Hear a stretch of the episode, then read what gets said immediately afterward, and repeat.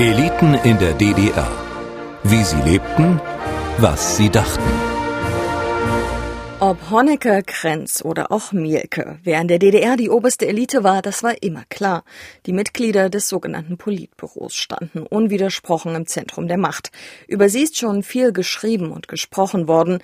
Dabei konnte das Politbüro nur existieren dank zahlloser anderer Parteikader auf allen Ebenen bis hinunter in jeden einzelnen Betrieb. Aber wie elitär haben diese Menschen gelebt? In diesem Podcast geht es um diese unerzählten Geschichten, um das Denken und Leben derjenigen, die in ihrem Bereich zu den Einflussreichen, den Mächtigen oder Erfolgreichen gehörten. Ich bin Christine Kielon, Redakteurin bei MDR Aktuell und ich spreche mit meinen Gästen über eine Zeit, die ich selbst kaum mehr miterlebt habe. Geboren mitten in Sachsen, kurz vor Ende der DDR, kenne ich das Land, in das ich hineingeboren wurde, vor allem aus Erzählungen und den Erinnerungen meiner Familie. Doch in diesem Podcast ermöglichen mir Menschen einen Einblick in ihre persönliche Geschichte und verschaffen mir so die Möglichkeit, die DDR-Zeit aus ihrer Perspektive zu sehen. Mein Gesprächspartner in dieser Folge etwa hat politische Karriere gemacht, eher durch Zufall, wie er sagt. Folge 12. Der Parteilehrer. Schon als Jugendlicher wollte Reinhard Lindner studieren. Er sollte eigentlich Lehrer werden, wünschten sich seine Eltern, aber dafür waren zwei seiner Abschlussnoten nicht gut genug. Also hat er zunächst ein Handwerk gelernt und das Studium vertagt. Die Freie Deutsche Jugend bot ihm schließlich die Möglichkeit, sein Ziel doch noch zu erreichen. Und so hat Lindner eine politische Laufbahn eingeschlagen. Er konnte tatsächlich studieren und für einige Jahre als Lehrer arbeiten. Allerdings unterrichtete er keine Kinder, sondern Erwachsene an der Bezirksparteischule Wilhelm Liebknecht in Ballenstedt im Harz. Ja, es war mein Land. Bin dort groß geworden. Es war auch meine Heimat. Ja, und ich habe gern dort gelebt, mit allen Widrigkeiten, die es gegeben hat. Nein, Ungereimtheit mit allen Widersprüchen. Der Weg zu Reinhard Lindner führt mich in einen kleinen Ort im Saalekreis in Sachsen-Anhalt. Ganz am Ende der Straße strahlt die saftig gelbe Fassade des alten Bauernhauses. Zwei Generationen leben hier. Er und seine Frau im Obergeschoss, der Sohn baut sich gerade die untere Etage um. Es ist idyllisch hier am Feldrand unter der Wintersonne. Nach der Wende hat er das Haus nach und nach saniert, erzählt Lindner. Der ehemalige Lehrer der Bezirksparteischule Ballenstedt ist in ähnlich ländlicher Umgebung in der Nähe aufgewachsen. Sie wurden Ende 1950 geboren, also kurz nach Gründung der DDR. Ja. Welche Erinnerungen haben Sie denn eigentlich noch an Ihre Kindheit? Ach, die Kindheit, würde ich sagen, habe ich eigentlich noch Erinnerungen und eigentlich nur gute. Aber ja, nochmal einen Kindergarten besucht, wie das so üblich war und war dann auch in unserem Dörflein dort in der Schule sozusagen. Also die ersten vier, fünf Klassen haben wir dort in der Dorfschule gemacht mit dem Dorfschullehrerlein. Das hatte so den Anstrich von würde man heute sagen, Bullerbü, also recht gemütlich und so weiter. Wo sind Sie denn aufgewachsen? Über welches Dorf sprechen wir? Wir sprechen über das Dorf Bischofrode, zählt zum Kreis Eisleben oder damals zum Kreis Eisleben, jetzt Mansfelder Land. Und dieses Dörfchen gibt's heute noch. Vielleicht, ich weiß es jetzt nicht genau, aber ich denke mal so 400, 500 Einwohner wird's vielleicht noch haben. Und die ländliche Struktur ist nach wie vor erhalten geblieben. Mit welchen Werten sind Sie denn erzogen worden? Was würden Sie sagen, was war Ihren Eltern wichtig? Also Werte im Sinne von, von arbeitsam, zumindest auch alles, was man so sieht heute mit Pünktlichkeit, diszipliniert und so weiter und so fort, nicht vorlaut gegenüber Erwachsenen. Also alles, was in diesem Kontext hineingehört, bin ich so erzogen worden. Also sagen wir mal noch streng in dem Sinne, wie das meine Eltern dann sicherlich auch selbst erlebt hatten. Hat sich das irgendwie wiedergespiegelt, dass der Krieg halt noch nicht so lange zurücklag zu dem Zeitpunkt? Hat das irgendwie eine Rolle gespielt? Haben Sie das irgendwie bemerkt? Naja, das hat natürlich eins gemacht, dass meine Eltern äußerst sparsam auch waren und mich in diesem Geist auch erzogen haben. Ne? Also es war ja nicht so, dass der Tisch reich gedeckt und üppig war zu der Zeit. Das muss man so sagen. Und ich kann mich noch sehr gut erinnern, dass mein Vater auf dem Schacht gearbeitet hat, also Bergmann war und wir trotzdem noch einen Acker hatten und natürlich dort einen Großteil selbst angebaut haben. Also ich will nicht sagen, dass wir autark gelebt haben, aber ein großes Stück. Also es wurde alles verwertet, was irgendwo gewachsen und gedeiht ist. Und in diesem Sinne des Umgangs mit diesen Ressourcen bin ich dann auch erzogen worden, ja. Wenn wir uns mal die politischen Einstellungen anschauen, ja. die es im Elternhaus gab. Also welche politische Einstellungen haben Ihre Eltern Ihnen denn vermittelt? Also politisch würde ich sagen, eigentlich gar nicht. Sie haben politisch auf mich überhaupt keinen Einfluss ausgeübt. Wie gesagt, mein Vater war war Bergmann, hat davor auf der Wismut gearbeitet und war dann in Eisleben Revier. Und meine Mutter hat in, im hiesigen Schuhhirt dort gearbeitet, also war dort geringfügig beschäftigt. Politisch bin ich dort im Prinzip von beiden nicht irgendwo in eine Richtung gedrängt worden. Nach der Dorfschule musste Lindner in die Stadt, nach Eisleben, um dort seinen Schulabschluss zu machen. Für den Wunsch seiner Eltern, nämlich dass der Sohn auf Lehramt studieren möge, war der Abschluss nicht gut genug. Also sollte Lindner ein Handwerk lernen. Mit 17 Jahren begann er die Ausbildung zum Elektromonteur. Nach Ende der Ausbildung wurde er schließlich zum anderthalbjährigen Armeedienst eingezogen. Was genau haben Sie denn da gemacht? Na, ich war im Prinzip im Grenzregiment in Berlin also ich war sozusagen nicht an der innerdeutschen Grenze, sondern an der Berliner Grenze und habe dort normal, was man an so einer Grenze so macht. Das heißt, die Grenze wird bewacht und war dort auch als Grenzposten unterwegs gewesen an dieser Grenze in Berlin. Okay, also nicht an der Mauer, sondern. Man kann natürlich Mauer dazu sagen. Es war ja nicht alles Mauer gewesen, so will ich mal sagen, sondern es waren ja viele Bereiche rings um Berlin, wo keine Mauer gezogen war, sondern Streckenmodellzaun. Aber wenn man das so insgesamt formuliert, dann ist das sicherlich richtig. Das ist ja schon auch ein spezieller Job. Haben Sie mal mitbekommen, dass zum Beispiel jemand versucht hat, die Grenze zu übertreten in der Zeit? Selbstverständlich, ja, natürlich. Das Problem ist halt, es gab eine klare Dienstanweisung, wie im Prinzip in solchen Fällen zu verfahren ist. Und die andere Seite ist, was man dann umgesetzt hat. Ja, das ist jetzt das Problem. Ich würde meinen, dass natürlich zu den Aufgaben gehörte, dass ein Grenzübertritt, also so ein Ill, es war ja illegal gewesen, dass der dann äh, zu verhindern ist. Nicht? Dazu gab es dann jeden Tag, bevor man also auf Boston gegangen ist, gab es eine entsprechende Vergatterung, nannte sich das. Und Dort wurde dann die aktuelle Lage im Prinzip formuliert. Also, und da wurde dann aufmerksam gemacht, dass wir eben schauen sollten, dass wir uns da nicht auch selbst in Gefahr bringen. Und solche Situationen, die hat es sicherlich nicht nur einmal gegeben. Ja. Es wird häufig so die Geschichte erzählt, dass dann natürlich die Grenzposten sozusagen auf diese Leute, die die Grenze überschreiten wollten, dass dort geschossen wurde wie die Hasen, sozusagen ein lustiges Schießen war. Das äh, muss ich aus meiner Sicht natürlich richtig widersprechen, weil das hat so in der Form überhaupt nicht stattgefunden. Es war letztendlich so, dass dort Warnschüsse abgegeben wurden also das heißt Warnschuss in die Luft. Das Problem war ja halt gewesen, du durftest auch nicht in Richtung Westberlin schießen. Das war ganz klar, auch nicht Richtung Grenze. Das war alles klar definiert. Und meistens war es so gewesen, also wenn sowas aufgetreten ist, dass letztendlich die handelnden Personen dort nach den Warnschüssen eigentlich stehen geblieben sind. Die sind der meist nicht weitergerannt. Er habe zwar Vorfälle miterlebt, aber selbst glücklicherweise nicht auf Menschen schießen müssen, sagt Lindner. Oft seien die Flüchtenden ohnehin nicht mehr aufzuhalten gewesen. Über die Frage, warum die Menschen dieses hohe Risiko auf sich nahmen, um aus der DDR zu entkommen, habe er als junger Soldat kaum nachgedacht, sagt er. Über die Frage der Reisefreiheit dagegen schon und darüber, warum es notwendig sein sollte, die Menschen an der Ausreise zu hindern. Aber letztendlich habe man die Regeln so hingenommen, wie sie waren. Nach Ende des Armeedienstes kehrte Lindner zurück in seine Heimat, fing zunächst eine Stelle in seinem Ausbildungsberuf an. Doch die Arbeit auf der Baustelle gefiel ihm nicht. Er wollte sich weiterentwickeln, noch etwas anderes machen, erzählt er. Die Chance dazu hat ihm die Jugendorganisation der DDR geboten, die FDJ. Waren Sie denn in Ihrer Jugend schon in der FDJ aktiv? Nein. Also aktiv insofern, dass ich an den Veranstaltungen mit teilgenommen habe. Und später hat man mir auch mal gesagt, derjenige, der damals sozusagen mein FDJ-Chef gewesen war, der hat gesagt, Mensch, dass du mal so eine Entwicklung da noch machst. Ich war dort nicht besonders auffällig zu diesem Zeitpunkt, ja. Wann hat sich das geändert, dass Sie sich mehr engagiert haben an der Organisation? Na, das war mehr oder weniger auch Zufall. Damals war das so gewesen, dass man vom Bau nicht einfach weg konnte in irgendeinen anderen gesellschaftlichen Bereich.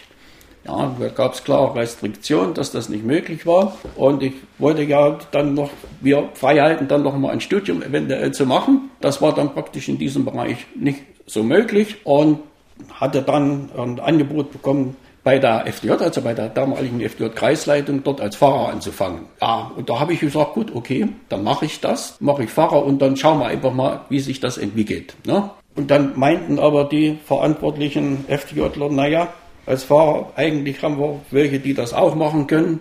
Du könntest eigentlich hier bei uns anfangen. Und da habe ich dann gesagt, naja gut, wenn er meint, dann schauen wir einfach mal. Und so hat sich das Ganze dann entwickelt. Dann wurde ich von einer Schule zur anderen geschickt und habe dann verschiedene Funktionen dort auch ausgefüllt. Sie sind quasi überqualifiziert gewesen als Fahrer.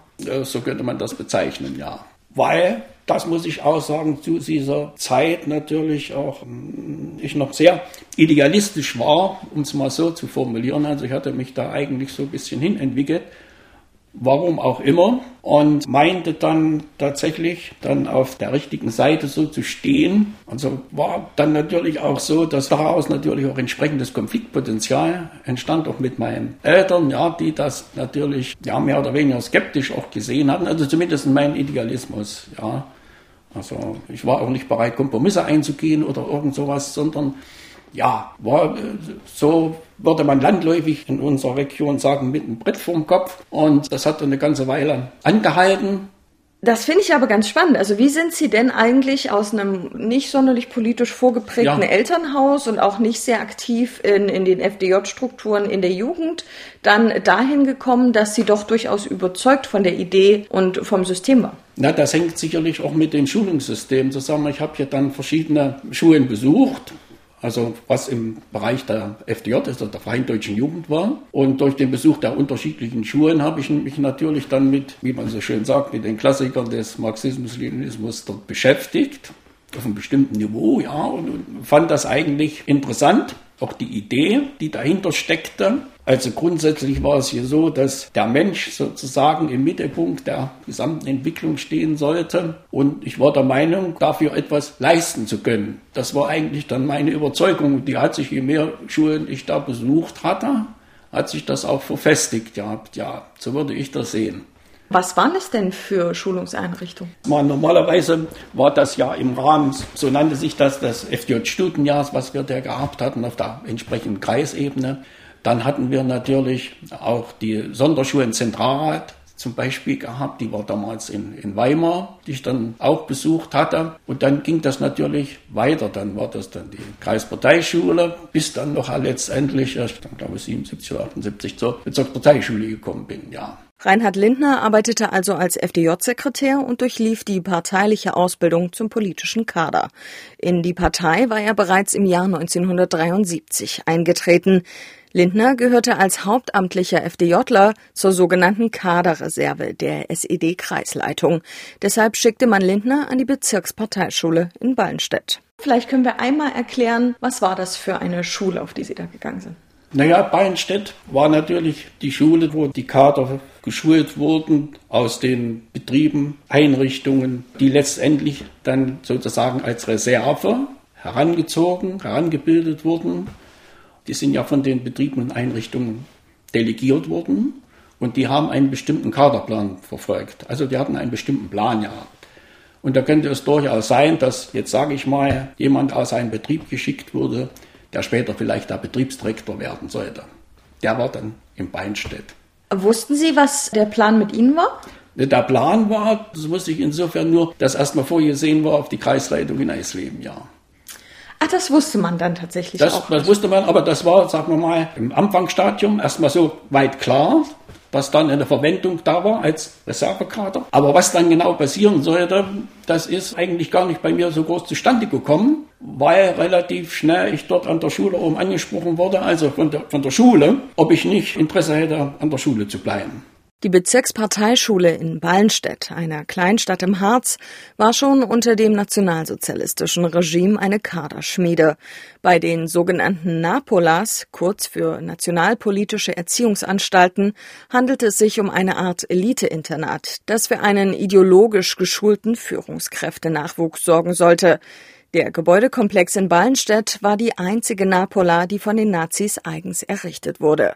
Nach Kriegsende übernahm die SED das Areal, um dort ihre politische Kaderschmiede für den Bezirk Halle einzurichten, die Bezirksparteischule Wilhelm Liebknecht. Dort absolvierten innerhalb des 33-jährigen Bestehens mehr als 16.000 SED-Parteimitglieder einen einjährigen Vollzeitlehrgang. Etwa 600 Kursteilnehmer lebten gleichzeitig auf dem Gelände.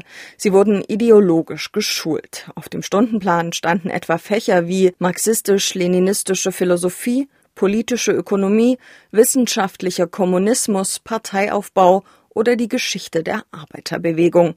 Reinhard Lindner kam 1978 für seinen Lehrgang an die Bezirksparteischule. Anschließend wurde er Assistent und schließlich selbst Lehrer. Doch um den Job überhaupt machen zu dürfen, musste er selbst noch berufsbegleitend an der Partei Hochschule der SED studieren. Er hat seinen Abschluss als sogenannter Diplom-Gesellschaftswissenschaftler 1986 gemacht. Unterrichtet an der Bezirksparteischule in Ballenstedt hat er aber nur bis 1985. Was haben Sie unterrichtet? Unterricht im Hauptfach war Geschichte. Und was für Menschen kamen denn zu Ihnen? Weil das waren ja eigentlich alles ausgebildete Leute in Ihrem ja. jeweiligen Bereich, aus dem Sie kamen, ne? Das ist erstmal richtig, ja. Aber es wurde dann im Prinzip, ob nun jetzt bei Geschichte oder Philosophie, da wurden diese Grundlagen, die vorher schon sicherlich vorhanden waren, weil die ja entsprechende Schulen schon durchgeführt hatten, wurde das im Prinzip, sagen wir mal, vertieft also war weiterführend, weil jetzt zum Beispiel eine Kreisparteischule natürlich nicht in der Tiefe so vorgeht wie dann an der Bezirksparteischule. Und dort wurden bestimmte Inhalte selektiv auch nochmal ganz prononciert im Unterricht gestellt und wurden natürlich auch an die Lehrgangsteilnehmer so vermittelt. Also ging es schon konkret um die politische Ausbildung der Menschen? Ja, es ging im Wesentlichen um die politische Ausbildung, ja. Es sollten ja letztendlich Kader dort qualifiziert werden, also politische Kader qualifiziert werden, die dann entsprechend Verantwortungsbereichen dann letztendlich wieder Führungsaufgaben übernehmen. Es ging eigentlich darum, dass über die weitere Vermittlung der theoretischen Grundlagen, dass im Prinzip dort Wissen sich angeeignet werden sollte, die sie im Prinzip, also die Lehrgangsteilnehmer dann in die Lage setzen, auch bestimmte Dinge, Zusammenhänge besser zu verstehen. Also das Ziel war ja nicht, darüber zu reflektieren und sich sozusagen selbst politische Auffassungen zu erarbeiten, sondern das politische System als das Richtige zu akzeptieren. Ja, das war ja erstmal die Grundvoraussetzung, dass sie überhaupt an die Schule gekommen sind. Also, dass das als politisches System so akzeptiert wurde. Weil das Selbstverständnis der SED war ja im Prinzip, die führende Rolle in der Gesellschaft auszuführen. Und das heißt, dass dort eine elitäre Schicht, das wollte die Partei natürlich auch nicht so hören, aber dass natürlich eine elitäre Schicht von Führungskadern in allen Bereichen der Gesellschaft natürlich letztendlich Verantwortung übernehmen. Die waren schon überzeugt vom System. Ja. Und haben da im Prinzip noch gelernt, wie man das eigentlich plausibel begründen kann. Ja, so könnte man das formulieren, ja. Er hat sich bewusst dafür entschieden, diesen politischen Karriereweg und diese politische Lehrtätigkeit anzustreben, reflektiert Lindner. Zum einen natürlich aus dem Grund, dass der Weg ihm überhaupt die Möglichkeit für höhere Bildung eröffnete, aber zum anderen auch aus Überzeugung. Er habe die Situation im Sinne der sozialistischen Lehre verbessern wollen. Natürlich auch in der Überzeugung, mit der eigenen Überzeugung, dass man bestimmte Dinge auch letztendlich verändern kann. Also nicht nur einen Status quo erhalten, sondern in der Sache liegt es ja in der Veränderung der Dinge und nicht in der Interpretation und der Feststellung bestimmter Zustände. Da glaube ich, war ich der Meinung, dass man dort Veränderungen mit herbeiführen kann, dass man also für die Menschen, also für, für die Bevölkerung, dass man bestimmte Fortschritte, so will ich es mal formulieren, in der gesellschaftlichen Entwicklung, dass die erreichbar sind und machbar sind und da wollte man halt mitwirken, ja. Ja, Sie wollten also mitgestalten. Mit ja, mitgestalten, ja. Sie haben schon gesagt, mit Anfang, Mitte 20 waren Sie sehr überzeugt von der Idee des Sozialismus, vom politischen System, auch des real existierenden ja. Sozialismus in der DDR. Hat sich das entwickelt, geändert? Na, es hat sich zumindest so entwickelt, dass die Lebensrealität mehr Einzug gehalten hat je nachdem, auf welcher Stufe der Entwicklung man war. Und man natürlich festgestellt hat, dass natürlich auch Widersprüche oder Widersprüche gab im Innern der Partei selbst, die, sagen wir mal so, ohne weiteres nicht zu lösen waren, die natürlich bestimmte Ursachen hatten und wo ich der Meinung bin, dass die für die Entwicklung nicht nur der Partei, sondern der, der Gesellschaft insgesamt dann mehr oder weniger auch hinderlich waren. Also dass man bestimmte Dinge überwinden musste, auch innerhalb der Partei und in der Gesellschaft. Haben Sie da ein Beispiel? Was ist Ihnen aufgefallen? Wenn wir das innerparteilich nehmen, ist natürlich so, es, es gab ein Statut der Partei, das dort sagte, also bei Problemen, irgendwelchen Dingen, ich will es mal so salopp formulieren, die auftreten, kannst du dich jederzeit an eine übergeordnete Leitung wenden. Und äh, wenn dann aber ein Problem tatsächlich auftrat, dann war das eigentlich schon nicht unbedingt gern gesehen, nicht wegen der Sache, aber der Widerspruch an sich war im Prinzip nicht gewollt. Und da ich das selbst auch erlebt habe, weiß ich, wie diese Systematik funktioniert hat. Das hat mir nicht gefallen, ja. Sie haben ja gesagt, Sie wollten sich politisch auch engagieren, um was zu gestalten. Was wollten Sie denn erreichen und haben Sie es erreicht? Das ist eine gute Frage, ja. Also erstmal ging es darum, dass wir Verbesserungen für die arbeitende Bevölkerung generell das erreicht wird, also was die Lebensqualität betraf. Aber ich meine, es ist so, wir haben viele Dinge unterm Strich, wenn man im Nachhinein dann betrachtet, eigentlich verwaltet. Man hat für diesen oder jenen ein Problem vielleicht mal lösen können.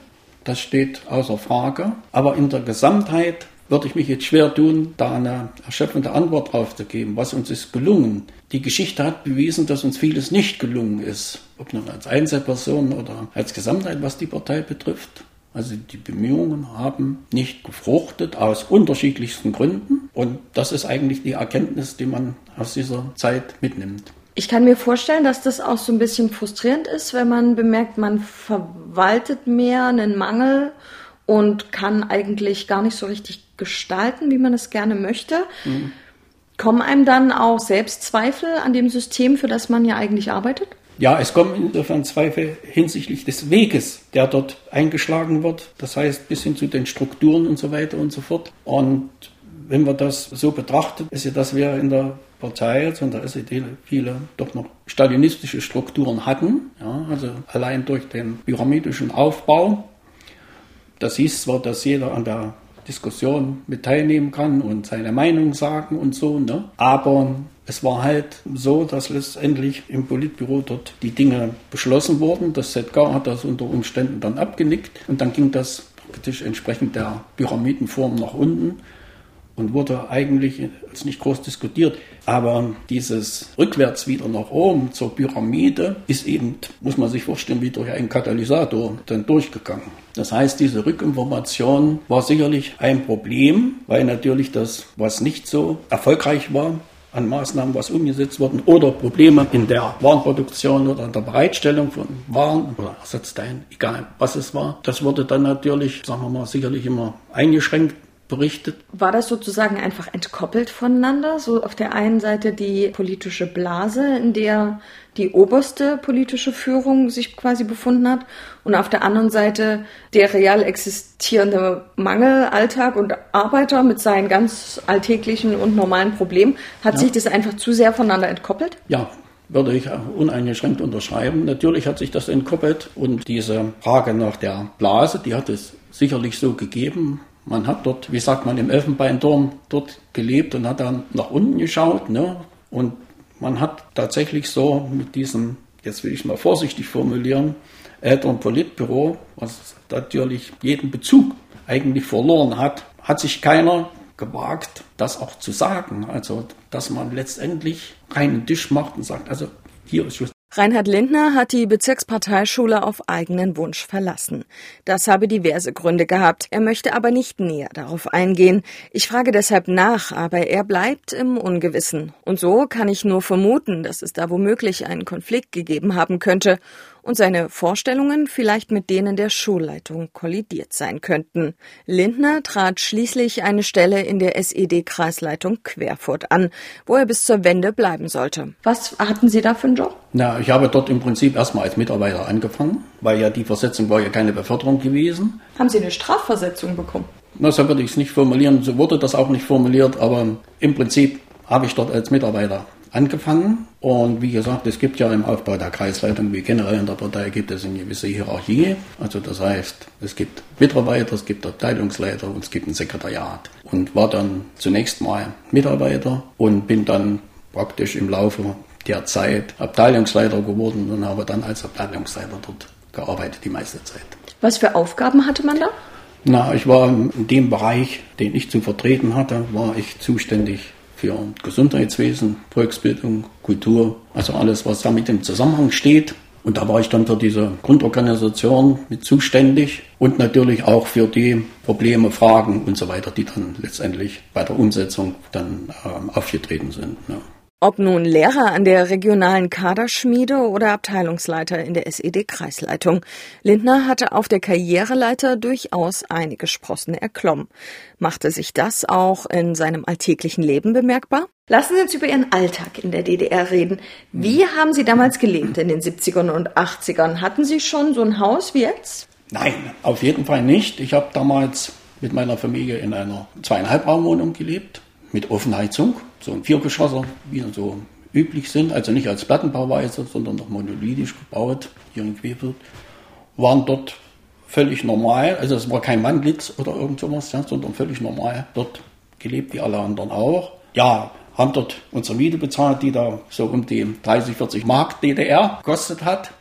Da kann ich sagen, kalt, ja, weil wir hatten ja, wie gesagt, Ofenheizung. Wir hatten aber auch im sogenannten Neubaugebiet wo Plattenbauten dann entstanden sind. In den 70er Jahren hat man natürlich auch fernbeheizte Wohnungen. Aber es war jetzt nicht so, dass die Mitarbeiter, da war ich ja dann bei der, später bei der Kreisleitung dann, dass die dann so automatisch eine fernbeheizte Wohnung bekommen haben, sondern wie gesagt, ich war dort in der entsprechenden Wohnung untergebracht und hatte aber auch kein Bedürfnis dann woanders hin zu wechseln. Also wohnungstechnisch zu sehen. Ansonsten war der Alltag ja wie bei zig Millionen anderen auch völlig normal, unaufgeregt, angestanden für bestimmte Produkte, was man braucht. Irgendwas fehlte immer, irgendwas war irgendwie nicht da, gerade nicht da oder wieder mal nicht da. Also das war ein Problem, was wir generell hatten. Also wenn man von dem Alltag spricht, dass irgendwas nicht da ist. Aber man hat das dann im Prinzip ja einfach so hingenommen. Es war aber eben immer trotzdem mein Land. Sie haben quasi nur zweieinhalb Zimmer Altbauwohnung gewohnt. Wer hat denn da noch so gewohnt? Wer waren so Ihre Nachbarn? Über mir hat zum Beispiel ein, ein ehemaliger, äh, jemand, der im, im Strafvollzug gesessen hat, mit dem ich einen sehr guten Kontakt hatte. Eine Krankenschwester hat neben uns gewohnt. Es hat unter uns ein, ja, jemand gewohnt, der mir dem Alkohol zugesprochen hatte. Also es war bunt gemixt. Also es haben alle möglichen Leute dort gewohnt. Und Ihr Freundeskreis, wie sah der so aus? Naja, im Freundeskreis waren, waren natürlich sicherlich welche gewesen, die politisch ähnlich gedickt haben, so will ich es mal formulieren, ja. aber nicht zwingend jetzt. Also natürlich hatten wir Kontakte, zu manch anderen auch. Ich hatte auch Kontakte, aber die hörte dann nicht mehr zum Freundeskreis, die also gegenüber dem Staat vollkommen anders eingestellt waren, also kontraproduktiv. Und die mir das auch gesagt haben. Und dann war das okay. Wie viel haben Sie denn verdient im Monat? Also was, was hat man verdient als Lehrer an der Bezirksparteischule beziehungsweise dann in der Kreisleitung?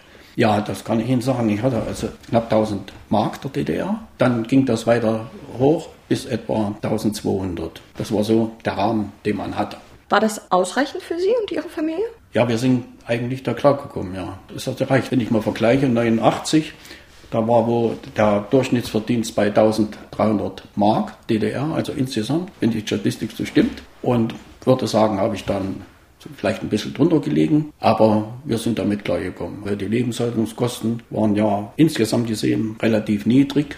Ja, von den Mieten und alles mit 1000 Mark gegen, was weiß ich, 40 Mark Miete, dann ist das natürlich verschwindend gering.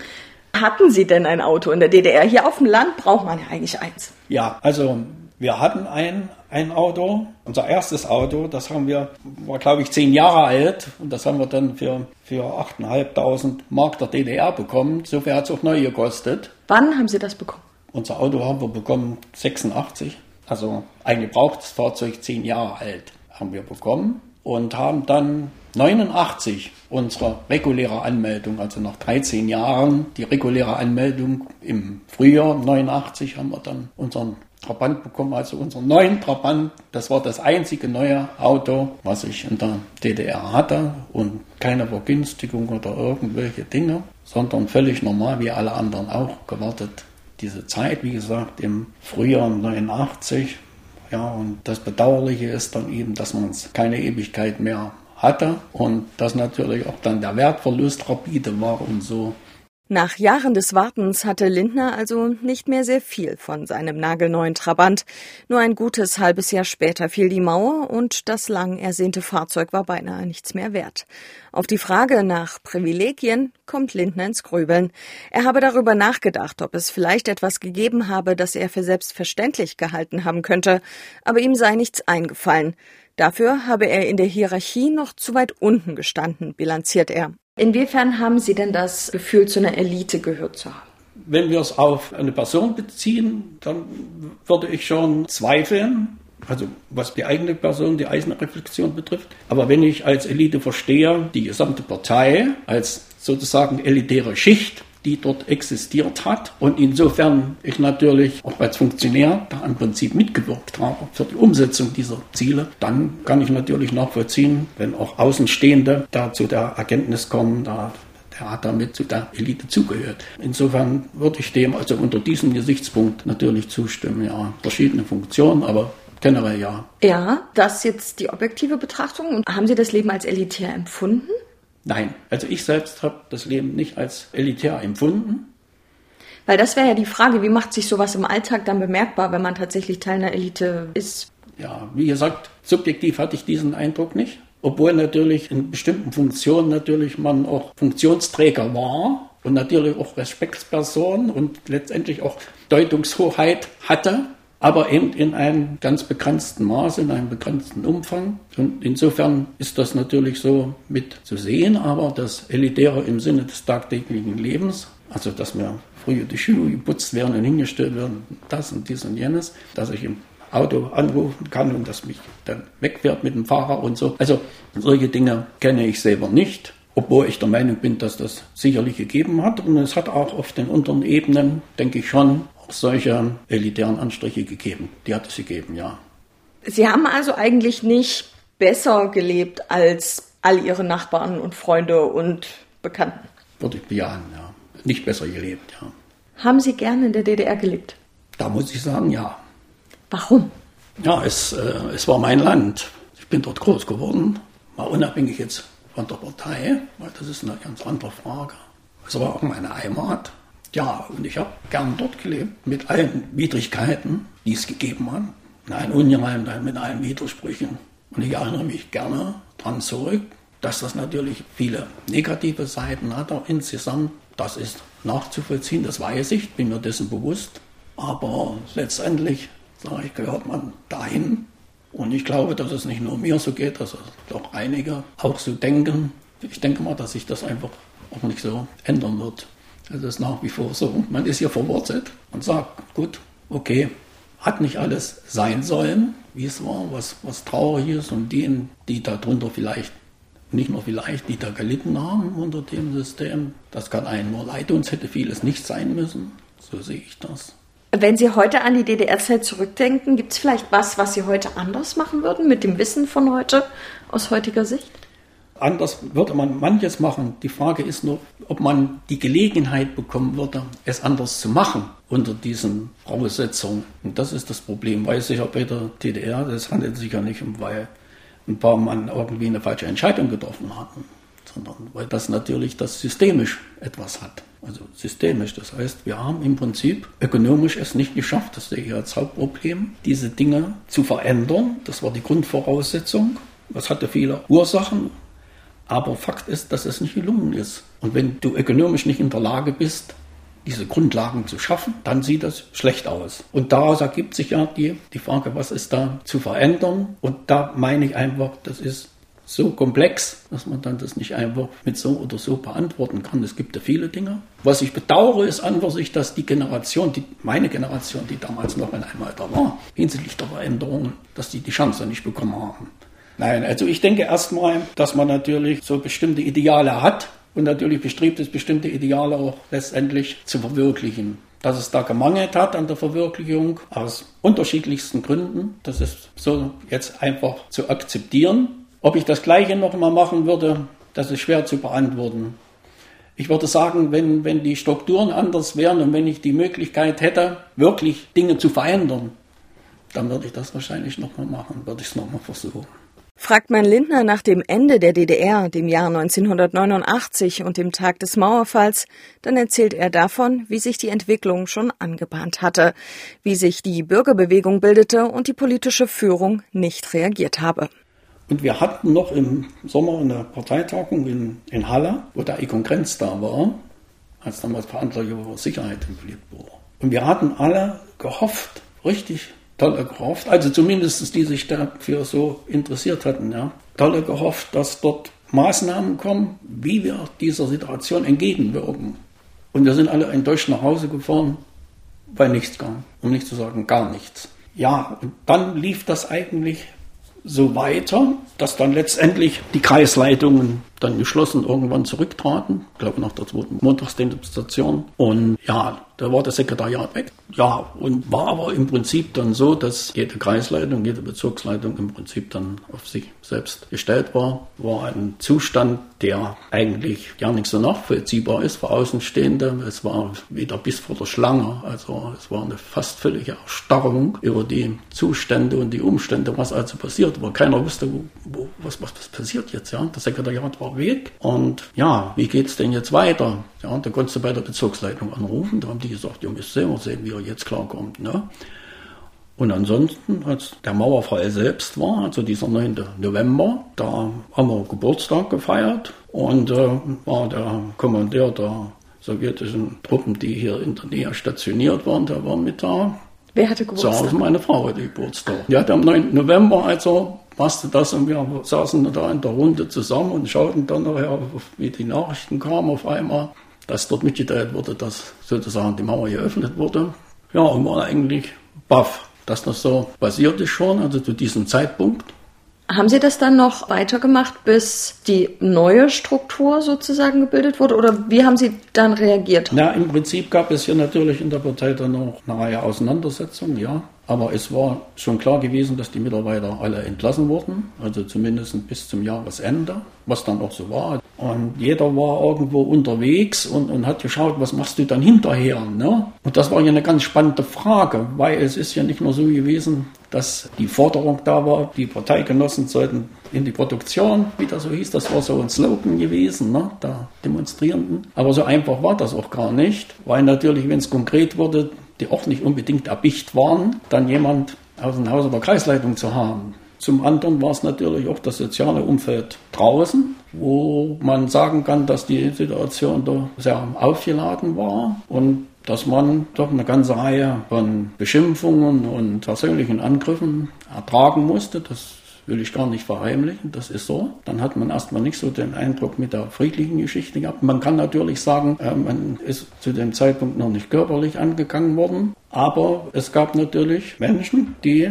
da viel weiter gingen und natürlich dann auch das haben wir auch selbst erlebt, die dann gesagt haben, hängt auf und so, ja. Also sowas hatten wir schon gehabt. Aber es gab in der Situation, was ich sehr gut fand, auch Menschen, die das verhindert haben, also die da aktiv unterwegs waren und gesagt haben, ja, seid und ich, habt ihr nicht alle zusammen. Also so eine Situation, wo man normalerweise dann fast nur noch an Flucht denken kann, und das andere ist, wie geht das weiter? Also es muss ja irgendein Erwerb da sein, damit du auch mir versorgen kannst und so weiter und so fort. Ne? Also was passiert da jetzt alles? Lindner fand eine Anstellung in seinem alten Beruf als Elektromonteur in einem Betrieb in der Nähe.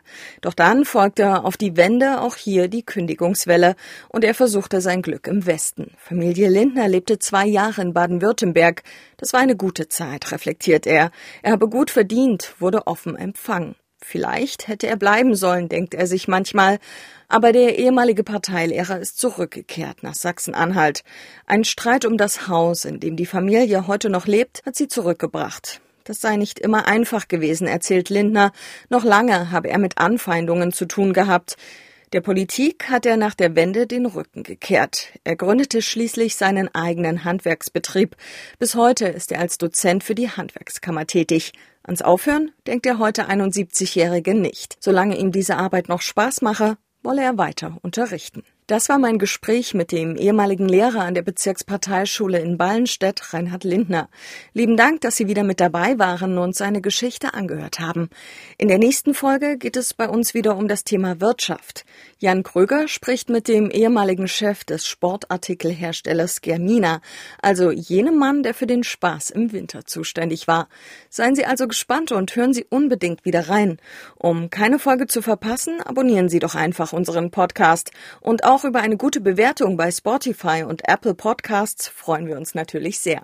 Und zum Schluss habe ich noch eine kleine Empfehlung für Sie. Hören Sie doch auch mal in unsere anderen Podcasts rein, zum Beispiel bei Tabubruch. Dort sprechen Menschen über die Dinge, die andere gern verschweigen. Tabubruch und auch alle anderen Podcasts von MDR Aktuell gibt's natürlich auf mdr.de, in der ARD Audiothek und überall, wo es Podcasts gibt. Eliten in der DDR der Podcast erscheint jeden Monat auf mdraktuell.de, in der ARD Audiothek, bei YouTube und überall, wo es Podcasts gibt.